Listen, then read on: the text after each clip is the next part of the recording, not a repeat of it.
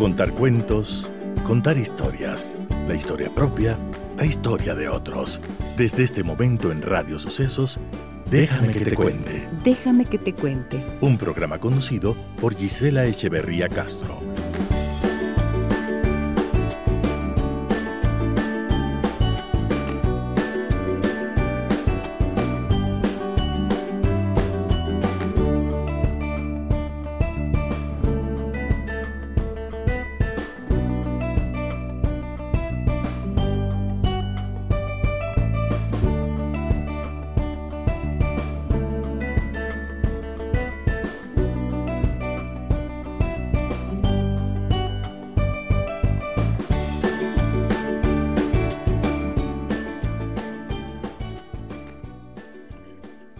Y amigos de Radio Sucesos, muy buenos días, bienvenidas y bienvenidos a nuestro programa. ¿Qué tal estuvo ese fin de semana? Espero que hayan descansado y sobre todo dedicado tiempo a lo más importante, a cuidar de sí mismos y de su familia. Bienvenidas y bienvenidos a esta semana, que es una semana especial en el que tenemos temas relacionados al amor, como no puede ser de otra manera. Y vamos a iniciar esta mañana con Marcelo Severio, hablando de los juegos del mal amor, el amor, la comunicación y las interacciones que destruyen parejas. Estará con nosotros en breves instantes desde Buenos Aires, Argentina. Lo tendremos aquí en vivo y claro, como siempre, ustedes están invitados a participar de nuestro programa a través de nuestro número el 099 556 3990. Bienvenidas y bienvenidos. Les saluda Giselle Echeverría. Déjame que te cuente. Déjame que te cuente.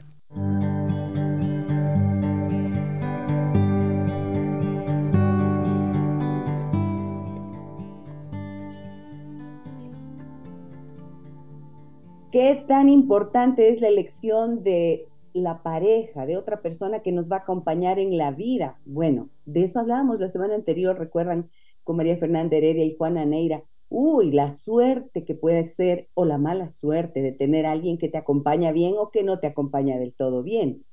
Y este es un tema central a la hora de hablar del amor.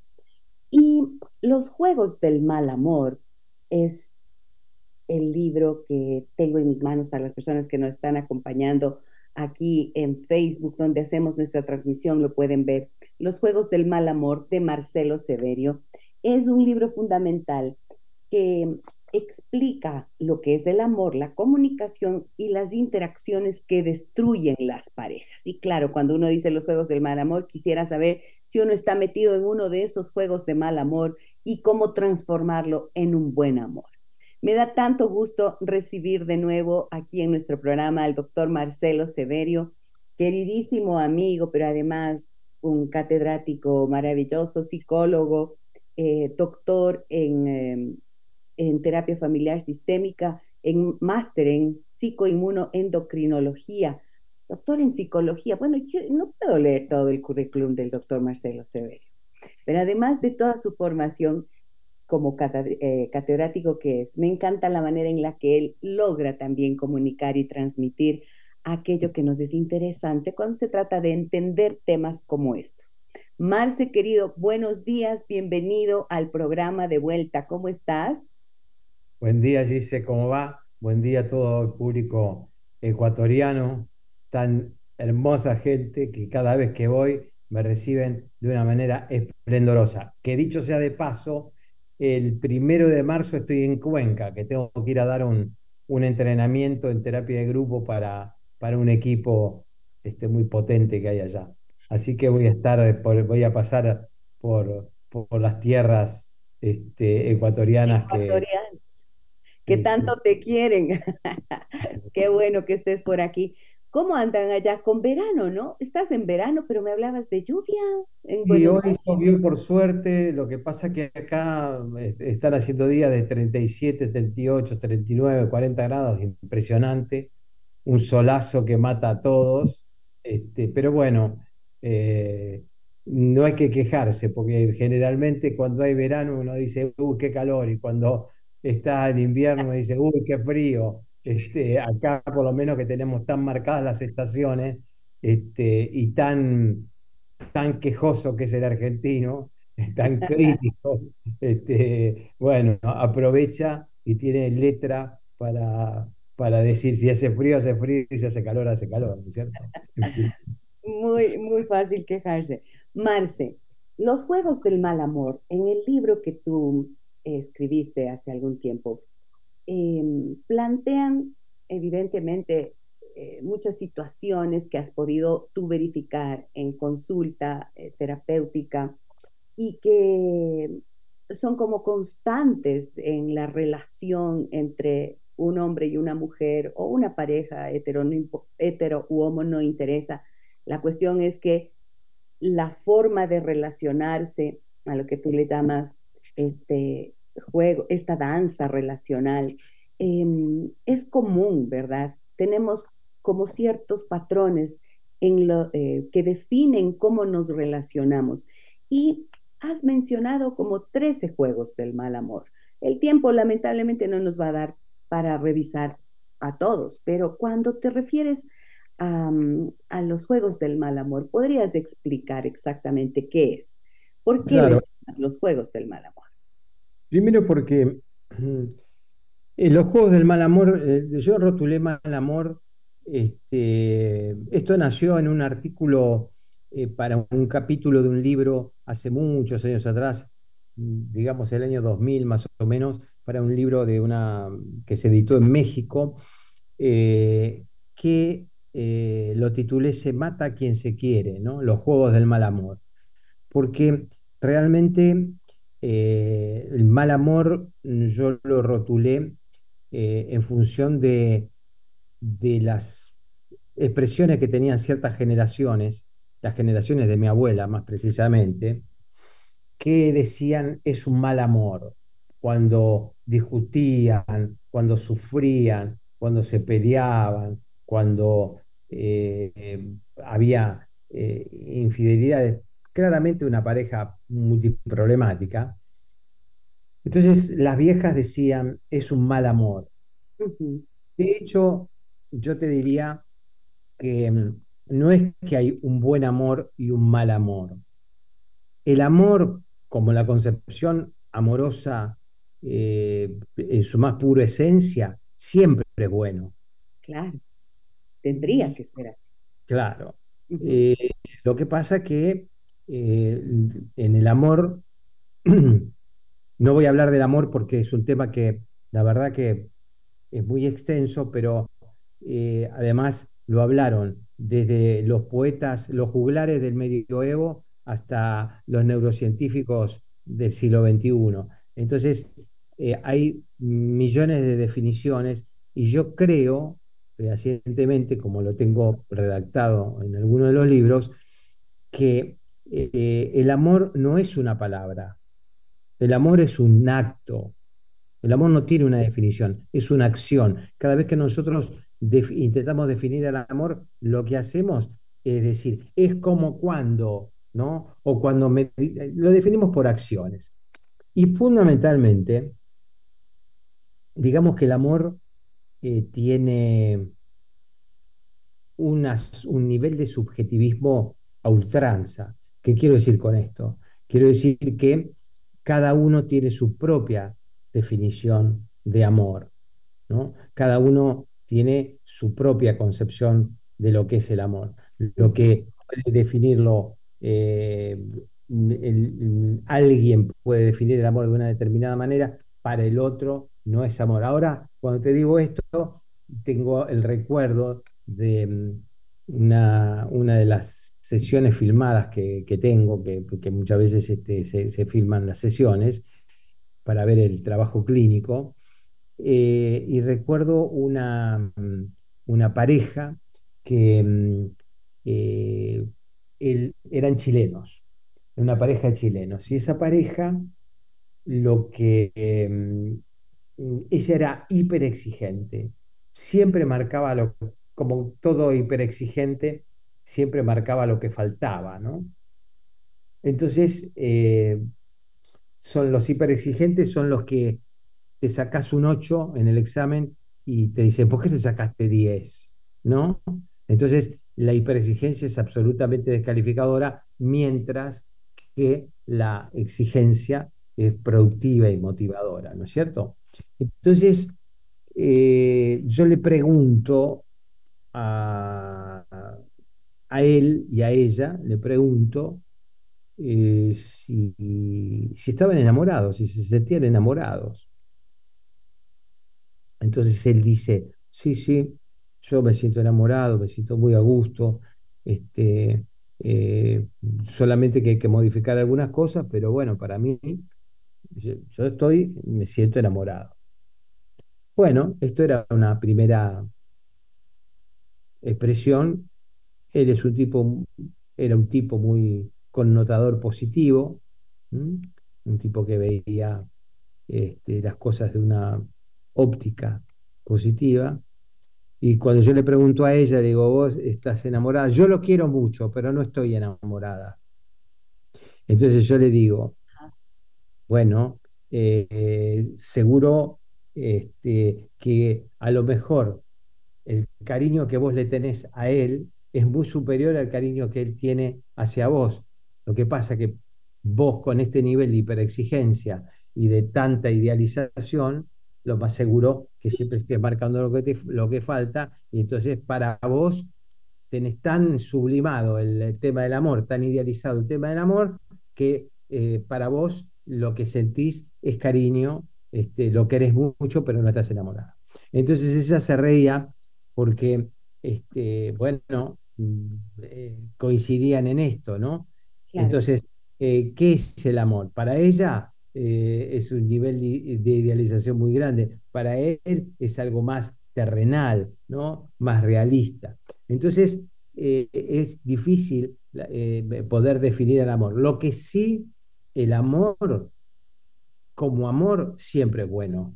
El problema es cuando los conflictos comunicacionales tienden a este, transformar y patologizar la relación.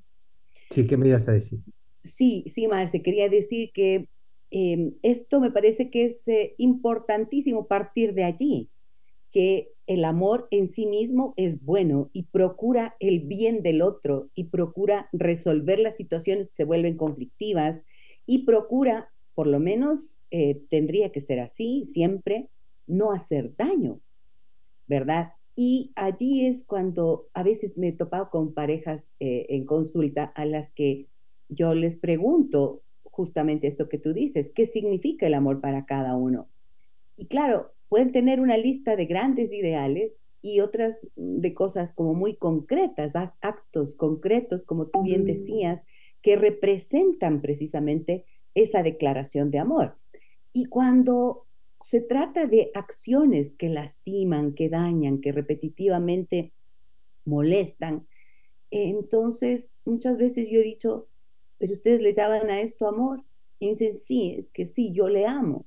Y ahí yo suelo acudir a esto que tú dijiste, al nombre del libro. Digo, pero tal vez sea un mal amor, por lo tanto deja de ser amor. Y creo que es importante poder nombrarlo, ¿no?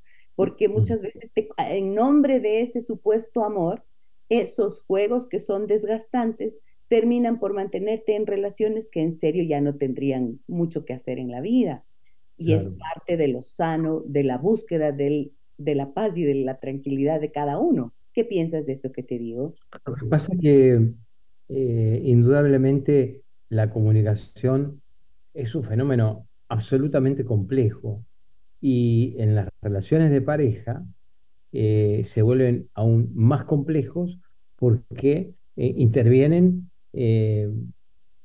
cantidad de, factores eh, amorosos, eh, emocionales, eh, cognitivos, interaccionales, históricos, de familia de origen de cada uno, neurohormonales, en fin, cantidad de elementos que se ponen en juego en la comunicación que son realmente complejos. cuando, cuando yo le digo algo a alguien, tengo que estar transformando lo que yo estoy pensando en una estructura de discurso. Pero lo que el otro está escuchando no necesariamente es lo que yo estoy intentando transmitir. Porque el otro puede construir algo de lo que yo estoy intentando transmitir. Y eso que construye no necesariamente es lo que yo estoy diciendo. Es decir, ahí hay uno de los juegos del mal amor más, este, digamos, más fuertes, que son los supuestos, ¿no? El juego de los supuestos. Eh, lamentablemente, cuando aparece en eh, la comunicación humana, lo que uno de los factores que juegan eh, la relación es escuchar lo que dice el otro, lo que yo quiero escuchar del otro. Es decir, lo que yo quiero, lo que yo codifico, ¿no? Y muchas veces yo codifico desde mi deseo y no desde lo que el otro dice o quiere. Con lo cual, eh, por ejemplo, si alguien, eh, hay, una frase de, Einstein que dice, es más fácil eh, partir un átomo que destruir un preconcepto, ¿no? una vez que, uno instaura un, presupuesto o un supuesto sobre el otro, es muy difícil destruirlo. Entonces, eh, lo que hay que, justamente en las relaciones de pareja, dice, bueno, no, pero lo más seguro de que no haya tantos supuestos en una pareja que lleva 30 años de casado o de, pareja. No, justamente, sí, es donde hay más supuestos, porque cuando se clavó un supuesto en un determinado momento, o se rotuló al otro, ¿eh? o ya se espera un tipo de respuesta y ya no se escucha lo que el otro está diciendo, sino se le monta sobre, sobre el, concepto, se le monta este, el supuesto. Por eso, en ya voy, este, por eso este, es necesario eh, transformar el supuesto siempre, absolutamente siempre, en pregunta. Eso. Entonces, el supuesto sería, por ejemplo, partir de la idea de que él es egoísta ese es un supuesto, ¿cierto? Y todo lo que diga entonces será entendido y decodificado a través de ese supuesto que tiene ya la persona allí. O sea, es un preconcepto. Al final se eh, termina eso impidiendo que se escuche lo que el otro intenta decir. Esto es, ¿no es cierto? Exacto. Entonces, eso que obtura la posibilidad de, de lograr este, este, escuchar al otro, porque termina obturando, es necesario transformarlo en pregunta. ¿Qué significa obturarlo? Obturarlo, dices. Obturarlo, claro, porque si yo estoy escuchando al otro y en vez de escuchar al otro, estoy poniéndole mi propio supuesto, es un obstáculo, mi propio supuesto es un obstáculo a poder entender al otro, a poder escuchar al otro. Es uno, absolutamente. Si, si, si yo te estoy diciendo, este, em, bueno, yo no tengo problema, yo te, te, te regalo esto que vos querés, y vos pensás que yo soy un egoísta, vos vas a decir, claro, vos me regalás esto porque seguramente vos este, eh, algún beneficio de esto vas a obtener, ¿no? Me estás dando esto eh, que seguramente, porque como vos sos un egoísta, eso por ahí no lo digo, pero lo estoy pensando. Entonces, siempre va a caer en la caja del egoísmo. Entonces, es una trampa. Si te digo que no te lo doy, soy un egoísta. Y si te digo que te lo doy, soy un egoísta. Por, eso, por eso los supuestos generan profecías que se autocumplen. Caiga donde caiga, siempre se ajusta el supuesto. Y ese es uno de los juegos del mal amor que más daño pueden causar porque entonces no hay posibilidad de comunicación. ¿Qué recomiendas en ese caso para poder desactivarlo? Fundamentalmente transformar ese supuesto en pregunta. ¿Qué me quiere decir con esto? Eh, a ver si yo te entiendo bien. ¿Vos me estás diciendo tal y tal y tal cosa? Este, preguntar, ¿no? Preguntar este, ¿vos pensás que esto que me está diciendo es eh, saludable? O, mm, eh, ¿te entendí bien? ¿Es esto, esto y esto? Preguntar, formar el supuesto en una preguntar y por lo tanto darle al otro también la posibilidad de explicarse, ¿no? Que esto es como, suele ser tan difícil por los ruidos internos. Creo que ahí está. Eh, eh, a ver, em, escucharlo, dice, escucharlo, pero darle crédito al otro de lo que dice. Porque muchas veces se pregunta, y, no, y es una pregunta tramposa, porque yo le pregunto al otro, y cuando el otro me responde, no le doy crédito a lo que me está diciendo. Y lo vuelvo a ajustar al supuesto. Entonces, cuidado. Cuidado con eso porque eh, a no caer en preguntas tramposas. Yo pregunto para poder escuchar al otro, entender el otro, certificar o ratificar o rectificar lo que el otro me está diciendo. Eh, tengo que estar abierto a eso. Alguna vez escuchaba que una de las preguntas más temidas que las mujeres les pueden hacer a los hombres es, ¿crees que estoy flaca o crees que estoy gorda? y los hombres, los hombres le tienen terror porque esa es como una pregunta trampa. Si dicen, no estás, no, estás muy bien, entonces dicen, no, me estás engañando, si estoy gorda.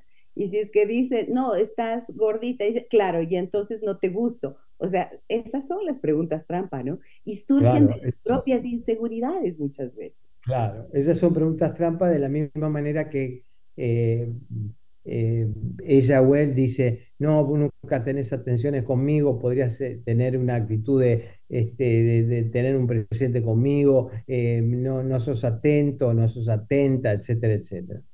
Entonces él viene con una rosa, ella viene con un bombón, ella prepara una rica comida o él prepara una rica comida, o él se hace un corte de, cabello este, y lo luce y, y, entonces cuando, cuando alguien hace algo, dice, eh, le trae, caes con la rosa y entonces te dice, ah, claro, porque yo te la pedí, porque yo te lo dije que tenías que hacer.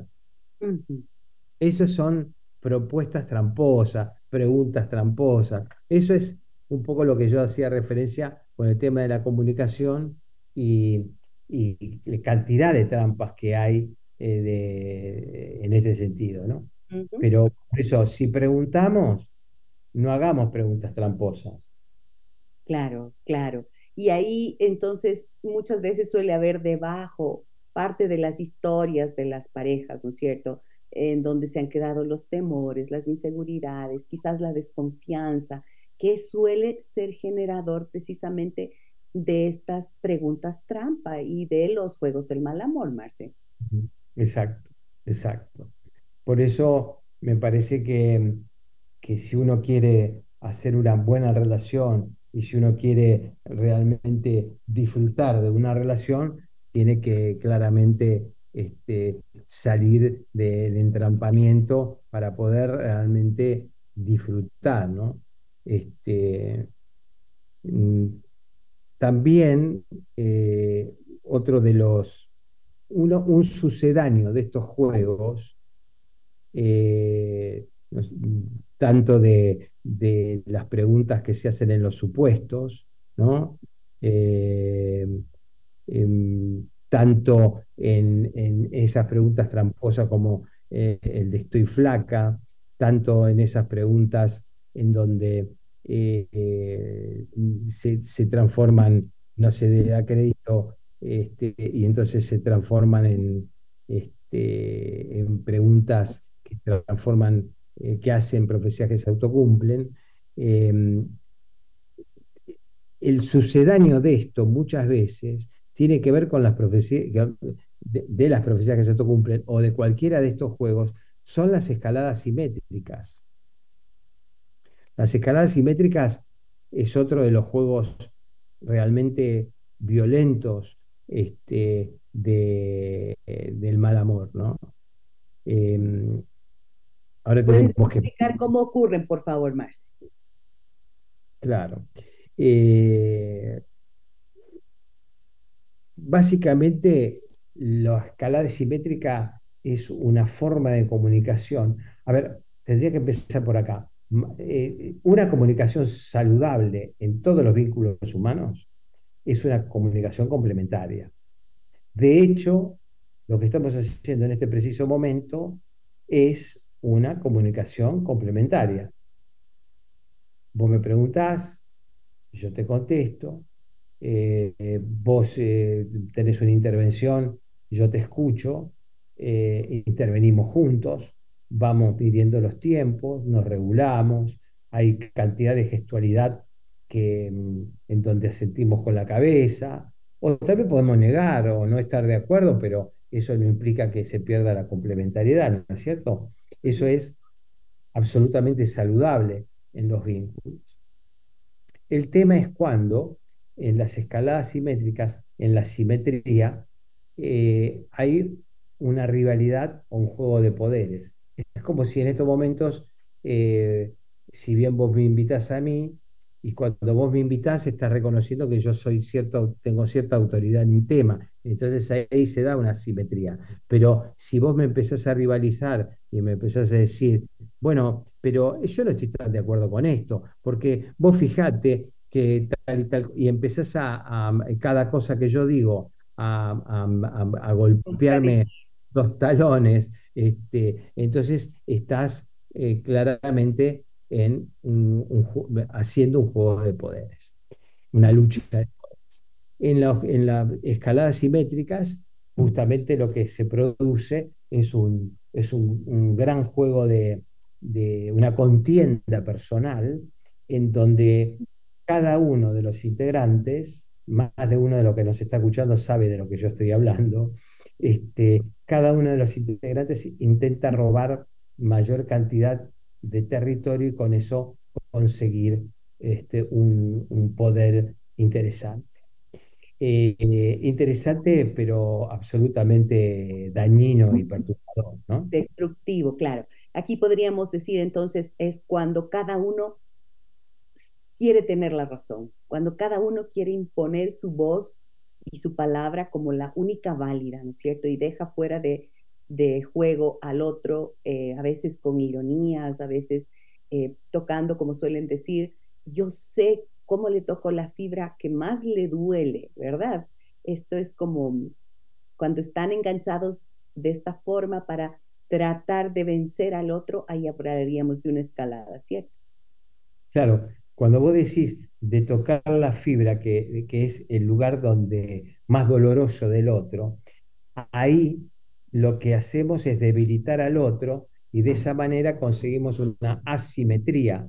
Una asimetría. Es decir, cuando dominamos al otro, el otro queda por debajo nuestro y nosotros es como una búsqueda de complementariedad, pero absolutamente disfuncional y patológica, ¿cierto? Porque yo logro eh, momentáneamente la complementariedad porque hay asimetría, pero es absolutamente dañina, eh, destructiva, como vos decís, ¿no? Marce, tengo varias, varias preguntas, preguntas que nos llegan de nuestros amigos y amigas que escuchan el programa, que están con nosotros todos los días y que al 099 55 6 39 90 nos hacen llegar lo siguiente. Nos dicen, buenos días, querida Gise, felicitaciones por el invitado. Déjenme que le cuente.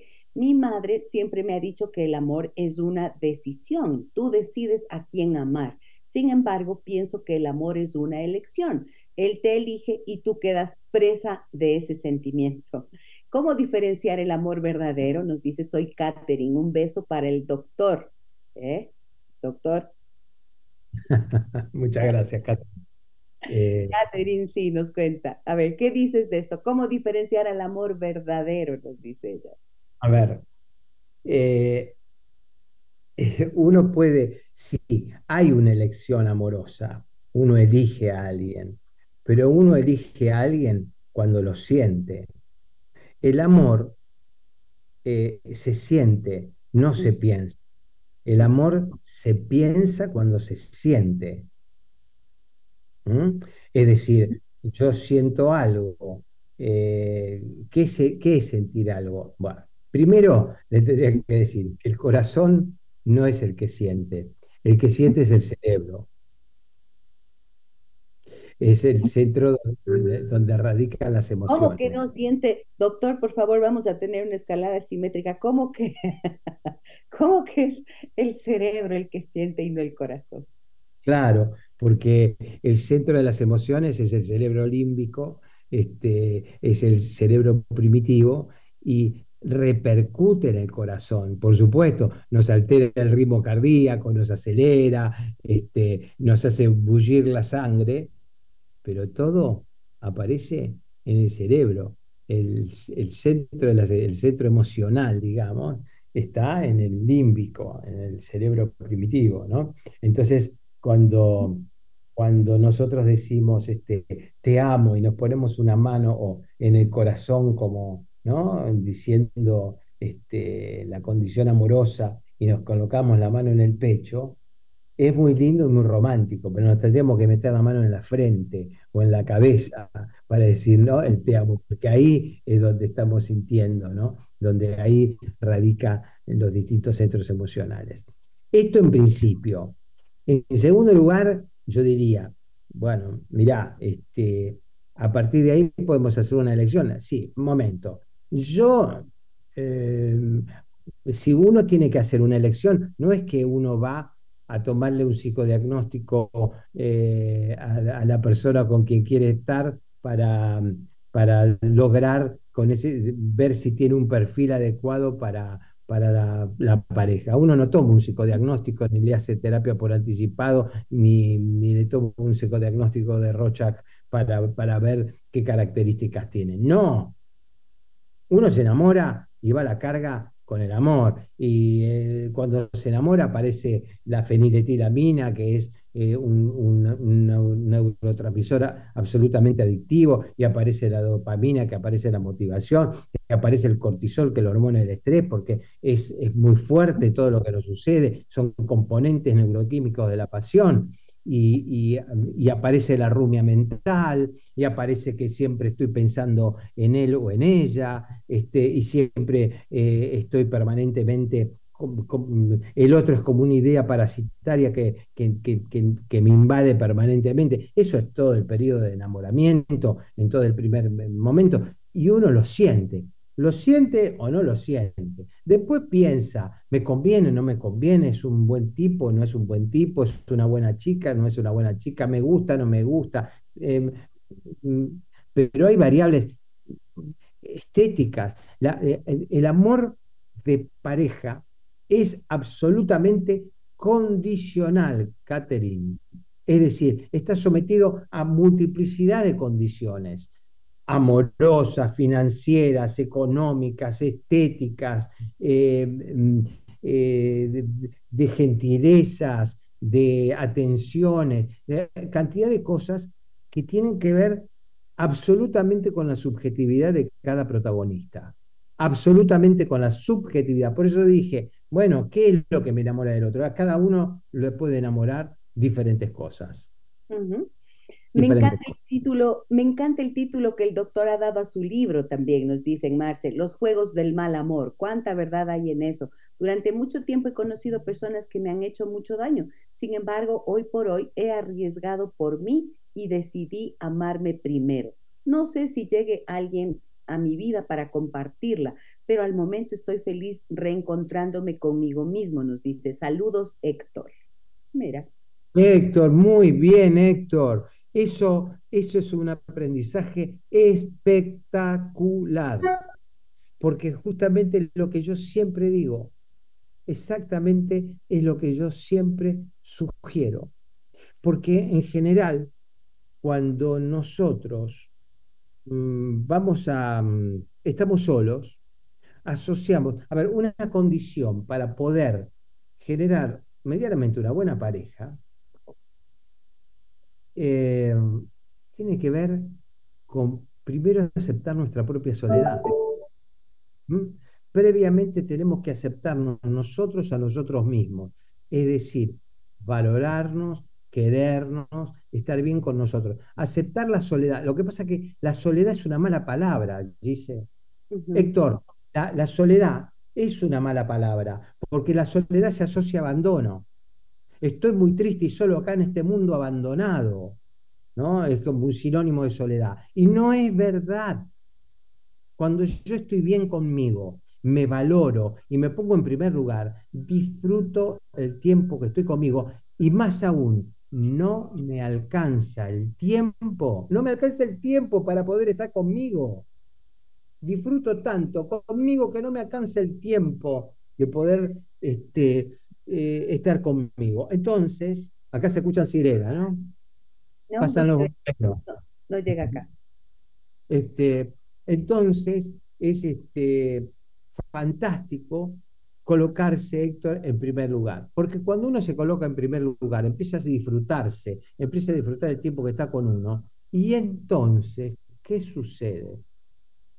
Voy a ser absolutamente cuidadoso, absolutamente cuidadoso en a quién voy a meter en mi vida, a quién voy a elegir en mi vida y con quién voy a estar en mi vida. Si yo estoy bien conmigo, disfruto del tiempo conmigo, valoro el tiempo que estoy conmigo, hago las cosas que me gustan, después voy, a ver, este territorio ganado, que no me vengan con los pies embarrados, porque he pasado una, un, gran orden en mi vida. Entonces voy a ser selectivo.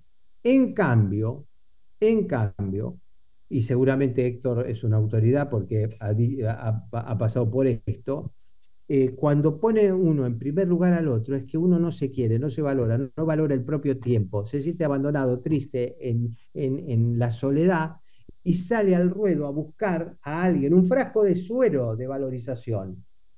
Entonces se vuelve dependiente del otro y asfixiante del otro. Y cuando se vuelve asfixiante del otro, lo que sucede que es, el otro se va, porque es el síndrome de la bolsa de plástico, ¿viste? Cuando te ponen la bolsa de plástico en la cabeza que te asfixian, ¿no? Esa tortura. Bueno, uno, sin darse cuenta, le mete la bolsa de, polietileno encima al otro y lo asfixia. Y cuando lo asfixia, el otro sale y entonces uno reafirma, nadie me quiere, ¿eh? nadie me valora. ¿Por qué? Porque uno está buscando la valoración en el afuera. Y la valoración es un proceso que va de adentro hacia afuera. A todos nos gusta que nos digan, te quiero, qué lindo que sos, qué bueno, qué bueno el doctor, qué bien que habla, sensacional. A mí me encanta, pero otra cosa es depender de eso. Y cuando uno es dependiente afectivo de lo demás y no encuentra la valoración en sí mismo, lo que hace es salir al ruedo a buscar frascos de suero. ¿Y qué se encuentra? ¿Qué se encuentra cuando va a buscar frascos de suero? Manipuladores, manipuladoras, eh, que tratan de vivirte, que tratan de, usufructar de, vos, y entonces eh, terminan eh, haciendo un juego absolutamente destructivo, absolutamente. Y el último ejemplo que te doy, chiquitito, chiquitito, es como si, si yo me quiero, si yo me quiero y si yo me valoro y valoro mi tiempo, es como haber merendado y tengo que cenar. Voy al restaurante, elijo el restaurante, eh, elijo el buen vino, eh, veo lo que voy a comer, voy a elegir la compañía, etcétera, etcétera. En cambio, cuando yo estoy dependiendo de lo demás, es como si hace cinco días que no como. Y lo que primero manoteo cuando entro en un restaurante es un pedazo de pan. ¿No? No tengo capacidad de elección. Tráigame lo que sea. Entonces, hay que ser muy cuidadoso en este sentido. Claro, cuando tienes hambre, demasiada hambre, puedes comer lo que sea, en definitiva, ¿no? Y ahí vas con, con relaciones. Puede resultar peligroso. Cuanto más me acerco, más te alejas. Ese es uno de los juegos del mal amor de los que tú hablas en tu libro, Marce. Pero tengo que ir a una pausa comercial. Regreso en breves instantes em, con el doctor Marcelo Severio. Él es psicólogo, terapeuta familiar sistémico, PhD, neurocientista, cofundador de la Escuela Sistémica Argentina y presidente de la Red Europea y Latinoamericana de Escuelas Sistémicas. Está con nosotros hablando de los juegos del mal amor y tengo más mensajes que están en el 099 55 639 90. Regreso con todo esto enseguida.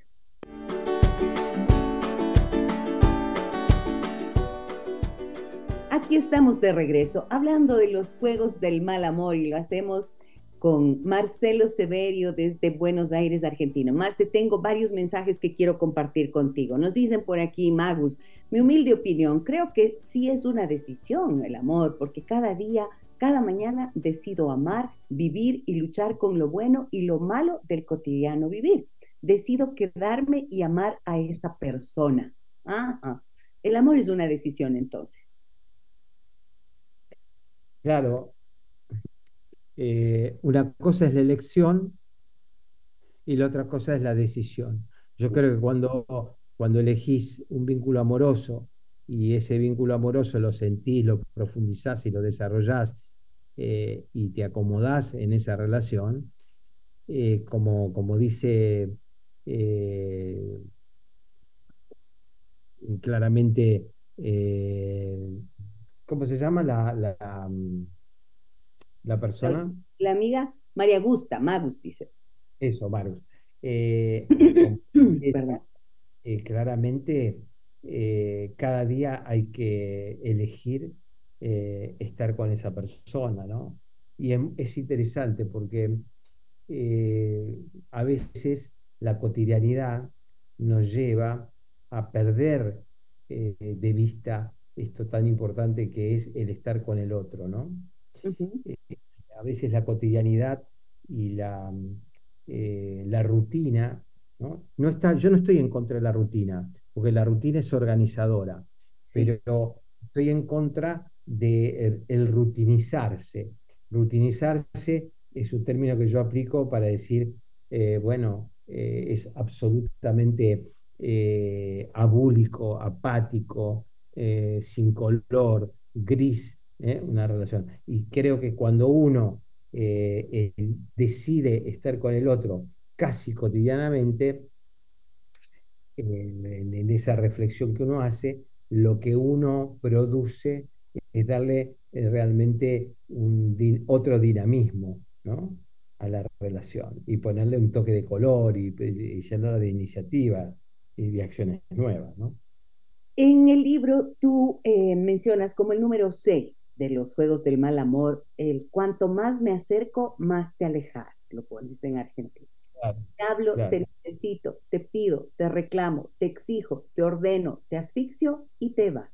Explica ese, Marcelo. Claro, porque eh, uno de los mecanismos prototípicos de los juegos de mal amor, que lo he visto muchísimo, es, son esas parejas en donde ella le pide cosas a él o él le pide cosas a ella.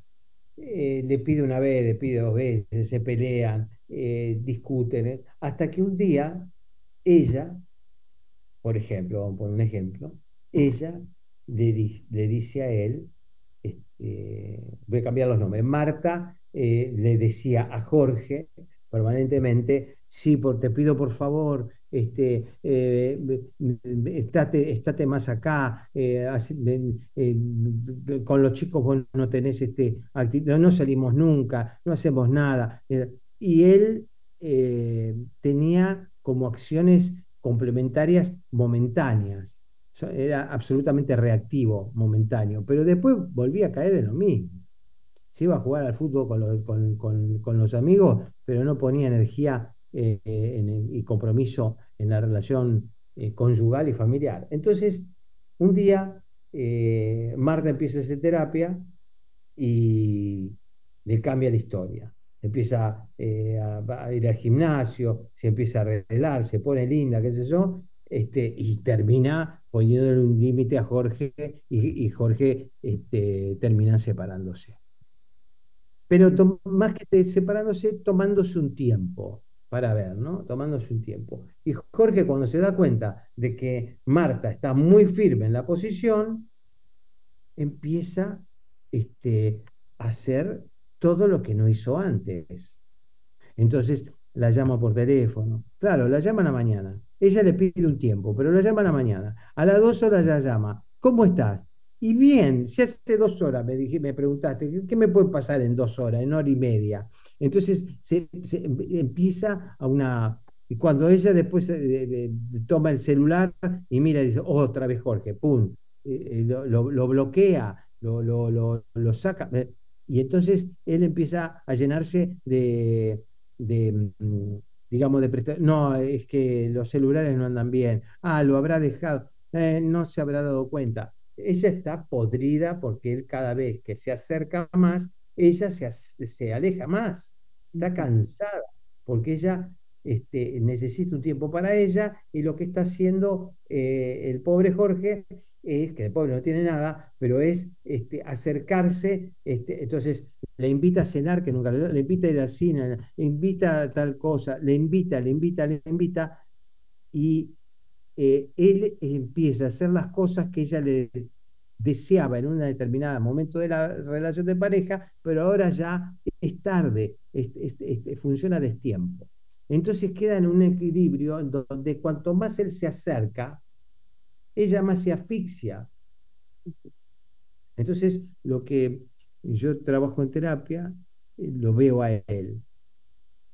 Lo veo a él a solas y le digo este, que él, eh, que esta manera que él tiene de acercarse a Marta eh, no está generando eh, volvemos, la incondicionalidad de estar con el otro genera el rechazo del otro, genera la invisibilidad. Eso es un juego del mal amor. La, eh, la, incondicionalidad amorosa lleva a la invisibilidad del otro. Es prototípico cuando se dice, no estés tan atrás de, fulano. ¿Por qué? Porque se va a agrandar, este, va a dominar la situación, etc. Es cierto, cuanto más incondicional estamos con el otro, el otro se vuelve más invisible. Entonces, lo que pasa es que cuanto más eh, Jorge se acercaba a Marta, eh, Marta lo rechazaba más y además eh, Marta domina ampliamente la situación y Jorge no se vuelve un, un objeto de deseo. Porque cuando vos, en la incondicionalidad, cuanto más estás con el otro, no olvidemos, escuchen bien que es la fórmula del éxito. Todos los que me están escuchando, escuchen bien. Para nosotros desear al otro, para que nos deseen, es importante, absolutamente importante, generar la falta. Porque la falta es lo que instaura el deseo. Si nosotros permanentemente estamos abasteciendo, permanentemente estamos abasteciendo al otro, no generamos deseo entonces nos tenemos que ausentar un poquito para que el otro empiece a sentir la falta nuestra, porque la falta le genera el deseo. Entonces, si Jorge sigue permanentemente soplándole en la nuca a Marta, lo que va a generar es que Marta, eh, apagarle el deseo a Marta. Entonces, eh, lo hago hacer gimnasia Jorge, que radique su panza cervecera, este, que pueda que pueda tomar un poco de sol, que, que, se compre un, perro y empiece a ejercer relación social en el parque con otras mujeres, con otros hombres, que empiece a ampliar su radio social y que se empiece a sentir mejor y que deje de atosigar a Marta.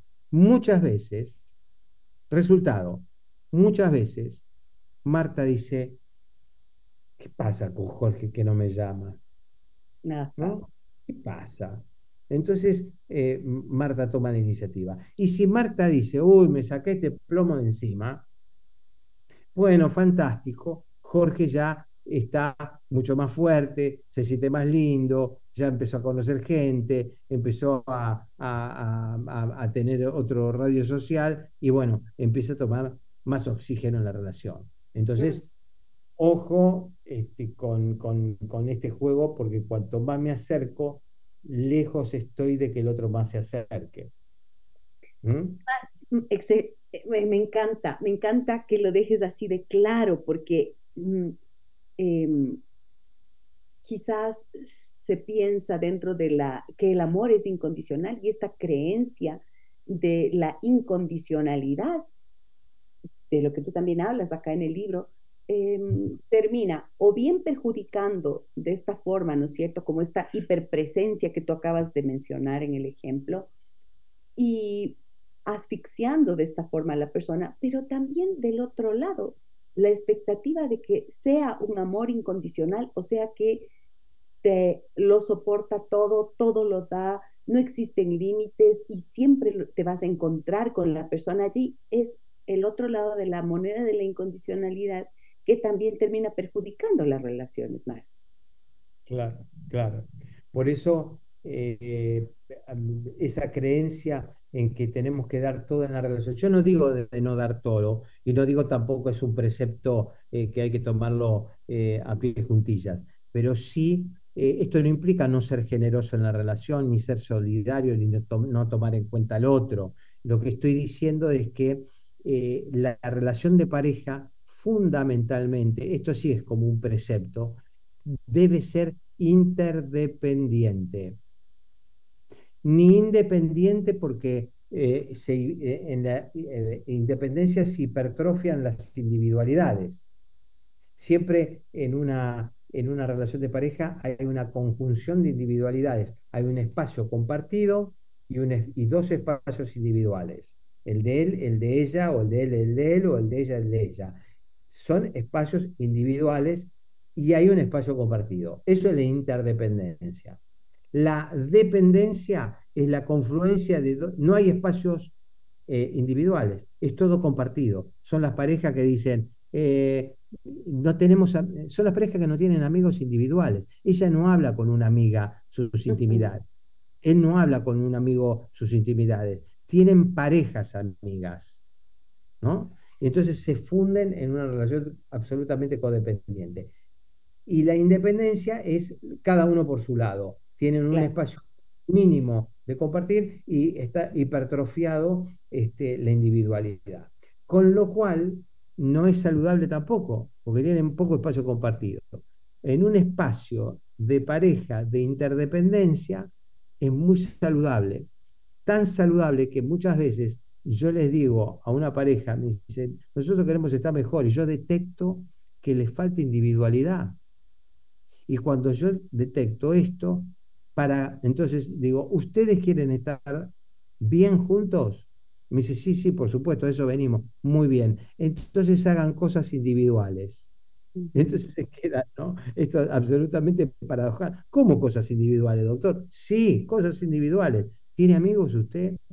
Tiene, eh, em, em, puede ir a cenar con, amigas, usted, este, actividades individuales, porque esa actividad individual es lo que permite, es, el refreshing para lograr entrar en la relación del compartir con otro aire. Cuando uno habla con un amigo y le cuenta cosas de, su pareja, ¿no? Y el amigo le da una, una perspectiva, este, por ahí el amigo dice, sí, la verdad que tenés razón, eh, pero vos fijate que ella es una chica estupenda, a vos te quiere mucho. Entonces, uno viene con, con otra idea renovada.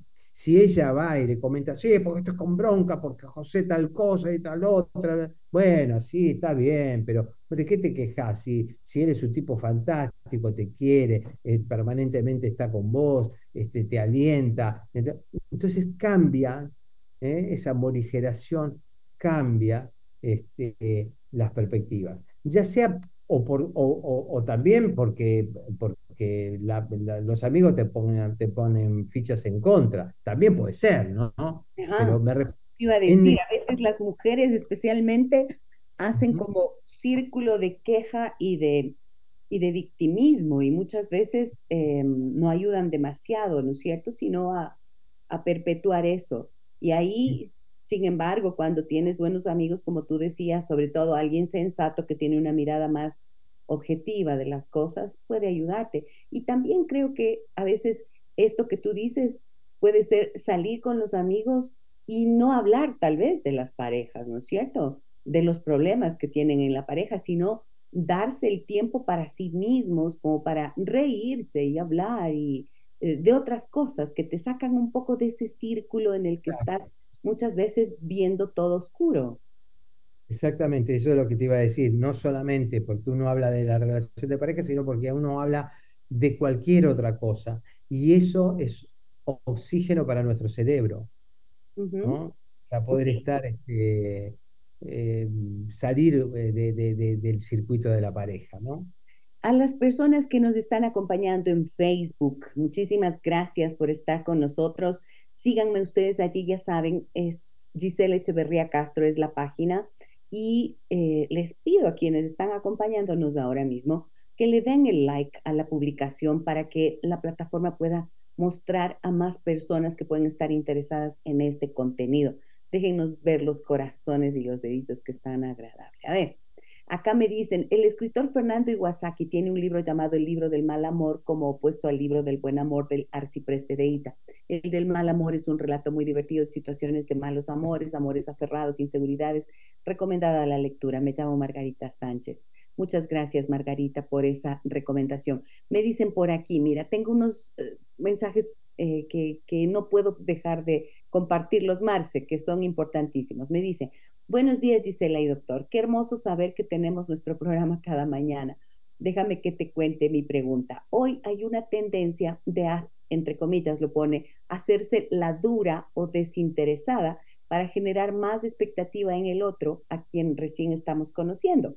Por ejemplo, demorarse en contestar los mensajes, no hacerlo de inmediato, después de la primera cita hacérsela indiferente para que el otro luche y conquiste, demorar un primer beso o el primer encuentro sexual, entre otros. Es decir, la tendencia es fingir que no estamos muy interesadas para generar en el otro ese interés por conquistar. ¿Qué opinan de esto? Porque yo me pregunto entonces, ¿para qué conocemos gente y salimos en citas si no podemos mostrarnos cómo somos realmente? En mi caso, por ejemplo, yo soy muy cariñosa y lo demuestro. Soy Lía, nos dice, un gran abrazo. Gracias a ti, Lía, un abrazo también. Mira, Marce. Eh, sí, es cierto lo que dice Lía, es muy cierto. Eh, lo que yo creo que em, muchas veces la naturalidad, eh, hay que hacer una ecuación em, que es muy importante, esta ecuación, es el equilibrio entre, entre ser espontáneo en una relación y ver si esa espontaneidad no, eh, eh, o sea, no es efectiva al vínculo, porque por ahí si yo soy eh, absolutamente eh, tengo una tendencia a ser una especie de pulpo, voy a asfixiar a la relación. Entonces voy a tener que medir claramente, eh, sin caer en extremos, ese dar, porque muchas veces mi dar pulpo lo que provoca es que el otro se vaya, no que se acerque. Este es uno de, los temas, ¿no? Por eso... lo que eh, decías hace un instante, tener claro que el dejar el espacio, el desear, ¿no es cierto? Que el otro desee el contacto es importante, ¿por qué no? Exacto, porque además em, eh, no, se trata de, ponerse en dura o indiferente, como decía la compañera, eh, sino por ahí lo importante es ver si a veces me tengo que poner un poco dura o un poco indiferente porque soy demasiado este, demandante. Y a veces, bueno, la espontaneidad me sale, me, hace de que yo sea muy demandante, pero el ser demandante o el ser demasiado dadora o dador, lo que genera es claramente que el otro muchas veces se aleje. O eh, si el otro es muy dependiente, quede pegado a, mi, forma este, dadora. Entonces, eh, el equilibrio se produce entre eh, preguntarme si mi espontaneidad me sirve para hacer una relación funcional de relación de pareja. Eso es lo que... que ¿no? Muy bien. Me dicen también, me encanta la claridad con la que habla el doctor. ¿Todavía podemos conseguir el libro? ¿En dónde? Muchas gracias. Eso está, está, en Amazon, el libro. Así en cualquier plataforma lo van a encontrar. Ponen Los Juegos del Mal Amor, Marcelo R. Severio. Marcelo Severio. Acá en eh, Facebook, donde estamos haciendo la transmisión, siempre ponemos todos los datos del, invitado y aquí está para que ustedes lo puedan ver y buscar en Amazon. Es más, les podemos dejar un link por allí para que puedan encontrarlo. ¿okay? Me dicen inclusive, este, claro, que si quieren encontrar material mío también, por ahí sí se eh, pueden en, eh, en el eh, Instagram, arroba Marcelo Severio, ahí van a tener el listado de libros y conferencias y etcétera, etcétera. Que eso lo pueden en tu página. Lo Estupendo. En Instagram pueden seguirle a Marcelo Severio y encontrar mucho material suyo, como acaban de decir. Está muy activo en Instagram el doctor Severio. Buen día, me dicen, un gusto enorme saludarles. Soy fan de estar sola. Después de 30 años de pasar en una relación matrimonial, decidí recuperar mi libertad. Asumí el reto de cambiar mi historia, convencida de que cada capítulo tiene un principio y un final. En mi caso, el amor en mí, en mí, en mi caso, el amor en mi, cambio, en mí cambió de nivel, perdón. Estuve tan cansada de sentirme a la sombra y no ser protagonista de mi vida. Fue un par de décadas ganadas de amor y felicidad, pero la última década se convirtió en un tiempo de desgaste, en donde, como dice el doctor, me sentía prisionera, controlada, supervisada y, en fin, no gobernaba mis pasos. Ese, aquel esposo, jeje, sí que era un peso y leí un libro fabuloso que me aclaró mucho el panorama. Así que logré salir de este amor primero único y el que creí sería para toda la vida. Y no fue ahora mismo, y no fue. Ahora mismo estoy bien, gracias a Dios. Después de años del divorcio, me considero una mujer sola con mucho bienestar. Me he vuelto a enamorar, aunque de menor duración. Me parece que me he vuelto muy descomplicada. No me aferro a nadie y mientras dura, pues lo disfruto mucho. Gracias a ustedes por su tiempo y orientación. Muy bien. Hermoso mensaje, lindo testimonio, gracias por compartirlo, pero no me das tu nombre, así que no te puedo decir nada. Eh, buen día, muy buen programa. En mi caso, me costaba ser incondicional en la relación, ya que llegué a saber que mi pareja en ese entonces, años antes, mantuvo relaciones con hombres casados. Eso me causó una gran decepción que me costó ser incondicional y dejar todo a un lado. Sentía que exponía mucho mi paz y confianza en la relación. Decidí terminar, aunque me dolió, y estoy seguro que fue lo mejor. A veces siento culpa y dolor. Asumo que con el tiempo eso pasará. Muchas gracias, nos dice. Leonardo. ¿Qué le dices a Leonardo, Marci? Em, lo, a mí me parece que, mm, eh, que cuando uno me resuena algo. Básicamente, a veces en las relaciones de pareja, nosotros buscamos algo en el otro que no vamos a encontrar.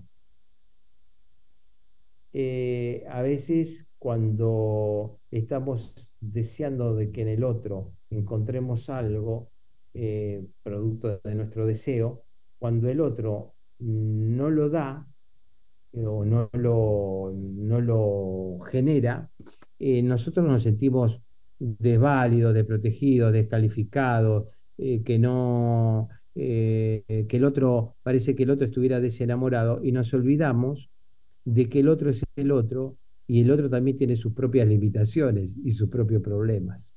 ¿no? Entonces, hay algo que es muy clave, que es eh, no entrar en el juego de querer cambiar al otro, porque el otro es el otro. Entonces, eh, si nosotros quedamos clavados en querer cambiar al otro, podemos terminar pidiéndole, eh, no sé, melones a un cactus. ¿No? Y entonces durante años le pedimos melones a un cactus y claramente eh, nunca el cactus nos va a dar melones, pero mientras tanto, nosotros nos sentimos frustrados porque el otro no nos da lo que nosotros deseamos, pero a la vez el otro se siente absolutamente descalificado porque se le piden cosas de que nunca le va a poder dar. Entonces, ¿de quién uno se enamora? Si querés, este, si, si, querés este, estar con alguien, tenés que aceptar cuáles son las posibilidades y los obstáculos que tiene el otro, los recursos que tiene el otro y que pueden estar al servicio de la relación. Si no, hay que separarse, aunque sea. O más o menos mediar ¿eh? este, hacer una, una, terapia en donde uno puede eh, ver las diferencias y ver qué es lo que el otro me puede dar y lo que yo deseo que el otro me dé, cuáles son las cosas que me gustan, cuáles son las cosas que me disgustan, para poder hacer un contrato en la relación y no tener que estar a expensas de, seguir este, jugando ese juego de cambiar al otro que no sirve para nada, ¿no es cierto? Y por eso me parece también que es interesante, ¿no? Lo que dice Leonardo. Mira, él tuvo esa decepción al tener una información de la vida de su pareja, de la vida anterior de su pareja, de las elecciones que ella hizo en su pareja, en su vida anterior, quiero decir. Y finalmente, bueno, él dice que dejó la relación. Creo que también es importante saber con qué uno puede lidiar y con qué no, ¿no? Y si es que esto a él le hacía demasiado ruido, pues ya, está bien también saber eso. A veces uno sabe con lo que, lo que quiere y no quiere. Creo que también puede ser útil pensar si tiene que ver con prejuicios o no, porque muchas veces el peso del prejuicio puede impedirte ver a la persona más allá de y hacer justo lo que estabas mencionando, hacer estas exigencias, estas demandas o verse uno, que es uno de los juegos del mal amor que tú mencionas, ver la propia actitud o cómo uno es o cómo uno supuestamente actuaría como el punto referencial que les, le pides al otro para actuar. Eh, la pareja también finalmente creo que nos pone frente al desafío de crecer y vernos y, vencer ciertas cosas para nosotros mismos. Claro. En, la, en las discusiones de las relaciones de pareja, cuando, cuando aparecen este y otro tipo de situaciones, tenemos que distinguir claramente el contenido y la relación, es decir, la forma y el contenido de lo que se dice. Porque a veces lo de peor pronóstico es cuando las personas piensan de una manera diferente, o sea, en contenido tienen algo diferente, pero además tienen una forma beligerante, descalificadora, escaladora, este, maltratadora en la forma de hablar, con lo cual nunca se van a poner de acuerdo. Nunca se En segundo lugar, eh, piensan similar, o sea que son similares en contenido, pero tienen una forma beligerante, discutidora, escaladora, etcétera, etcétera. O sea que son las parejas que nosotros lo miramos y decimos, pero ¿de qué están discutiendo si están hablando de lo mismo? La tercera tiene mejor pronóstico. Piensan diferente, pero tienen un estilo agradable, eh, sensato, mesurado. Entonces conviven con las diferencias. Y el cuarto modelo es eh, bastante utópico porque piensan similar y además son, eh, tienen una comunicación absolutamente funcional. y eso, bueno, a veces es difícil lograrlo porque uno siempre bueno, el paso del tiempo también este, hace, genera cambios, ¿no es cierto? Eh, el, tiempo eh, es también otro de los temas muy importantes, porque el tiempo eh, muchas veces quiebra la complementariedad de un determinado momento. ¿Qué significa el tiempo, Marcia? ¿A qué te refieres con el tiempo? Claro, el tiempo de una relación. Uno no es lo mismo, no es el mismo este, a los 25 años que a los 50. Entonces, si uno es igual, eh, quiere decir que la vida te pasó por arriba y no aprendiste nada. ¿No? Es lógico y, eh, que haya cambios y en la pareja los cambios no son paralelos. Es decir, hay gente que le cuesta más cambiar que a, que a otro y modificarse. Entonces, se quiebra la lo que fue complementario en un determinado momento de la vida después se transforma en este, fruto de, discusión. Yo le pregunto, eh, pero este que estás exigiendo hoy, después de 20 años, eh, ¿él lo tuvo en algún momento y lo cambió o no lo tuvo nunca?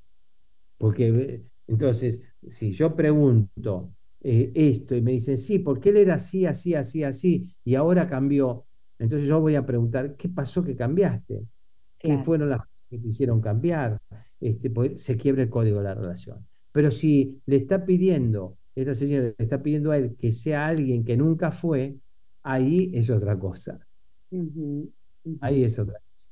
Entonces hay que tener muy en cuenta, muy en claro, que es muy importante ver este, al otro con ojos de realidad, ¿no? Y valorar el otro real y no crear un otro fantástico, ¿no?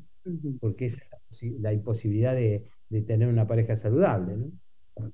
En esta, mm, esto me lleva un poco a pensar en la historia que nos contaba esta amiga, a la que le voy a dar el nombre de Mariela, ¿ya? Eh, la que nos decía que tuvo estas dos primeras décadas muy buenas y luego esta tercera que ya decidió que no va más. Pensaba en que, mm, en algo que tú eh, también planteas en el libro, que es hasta que la vida nos separe, ¿no? Porque la vida tiene lo suyo y no somos los mismos y vamos cambiando y vamos transformándonos y las necesidades también van cambiando. Y de repente, sí, la vida te separa o decides separarte porque eh, la situación ya no va más y está bien también aceptar como parte del ciclo vital por el cual va a transitar una pareja, Marce, si es que ese es el caso, ¿no?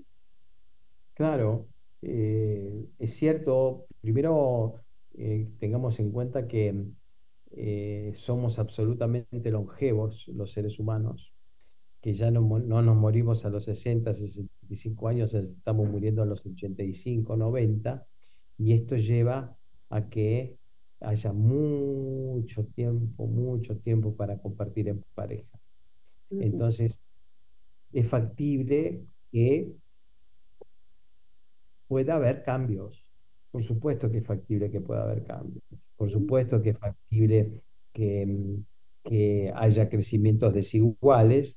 Eh, por supuesto que hay cambios eh, en, las formas, en las actitudes, en el estilo, las cosas de la vida que pasan. Pero uno tiene que decidir mm, estar con el otro y no eh, decidir estar con el otro de acuerdo a las premisas concretas y reales de lo que el otro me puede dar y no estar quedándose reclamando a alguien este, que, no, que no es, ¿no?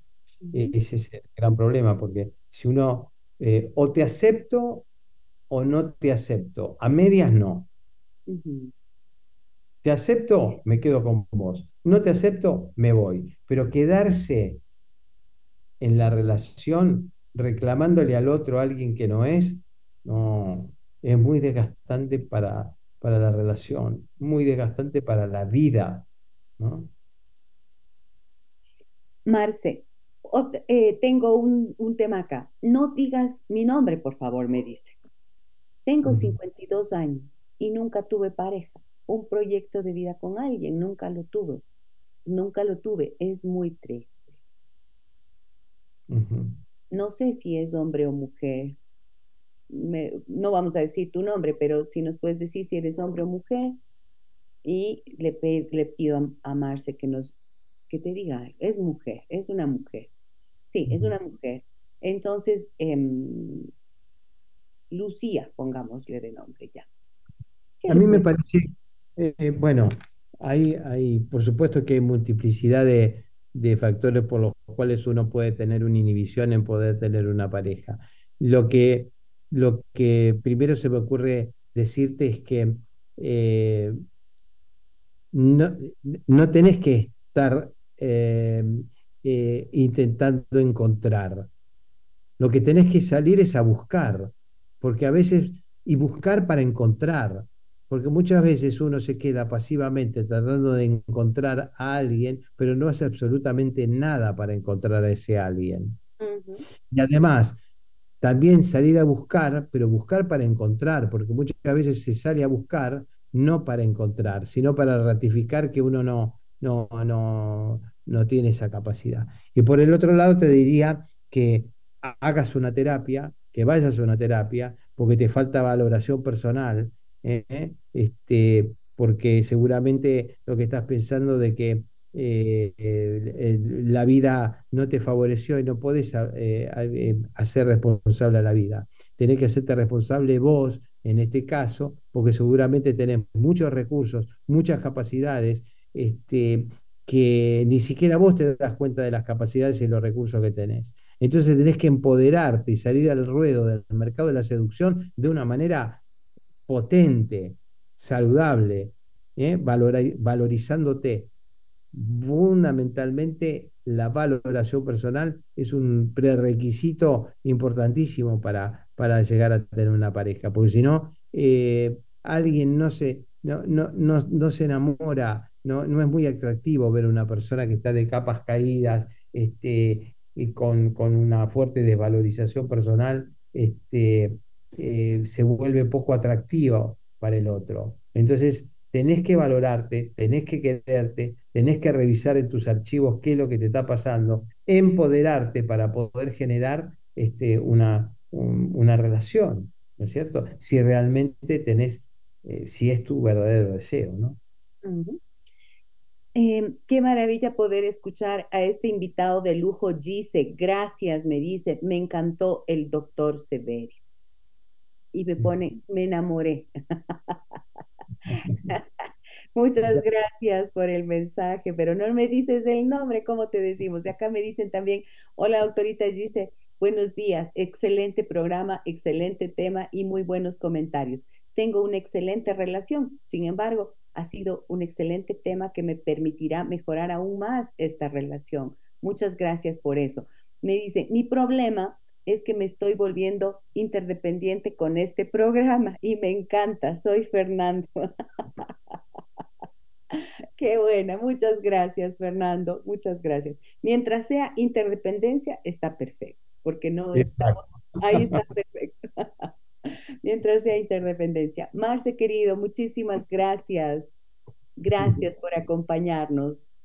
Em, por favor, al contrario, vos sabés que, siempre estoy dispuesto porque la verdad que tu programa me encanta, me encantás vos como persona, somos amigos hace muchos años y, tenemos un trato tan agradable y una comunicación tan afectiva que me encanta este, que, que esto pueda ser escuchado y que realmente también valores lo que yo pueda decir, ¿no? Así que Muchísimas gracias y muchísimas gracias a todos los que nos escucharon este, y, participaron también con las preguntas porque realmente nos hacen pensar, ¿no? Nos hacen pensar hacia nosotros mismos también, ¿no? Este, así, que fantástico. Muchísimas gracias. Mi cariño inmenso para ti, mi admiración y mi, mi alegría de contar contigo, con tu amistad y de tenerte aquí para poder compartir con los amigos y amigas que siguen el programa todo lo que tú tienes que decir y aportar. Muchísimas gracias, querido Marce. Recibe mi abrazo inmenso. Muchas gracias, que tengan un buen día a todas y a todos. Abrazo, chao Gise. Un abrazo grande, chao Marce, y muchas gracias a ustedes, amigas y amigos oyentes, por estar con nosotros cada día, por sus mensajes, por sus historias, por sus preguntas. Gracias también a quienes están en el silencio y siempre haciendo parte de esta comunidad de personas interesadas en su bienestar y en su mejoramiento personal y familiar. Mañana nos reencontramos a partir de las 9 horas con 30. Un abrazo grande a todas y todos. Soy Giselle Echeverría. Hasta mañana. Las historias que merecen ser contadas y escuchadas. Historias que conmueven, historias que inspiran. Mañana, desde las 9 y 30, déjame, que, te cuente. Déjame que te cuente. Con Gisela Echeverría Castro.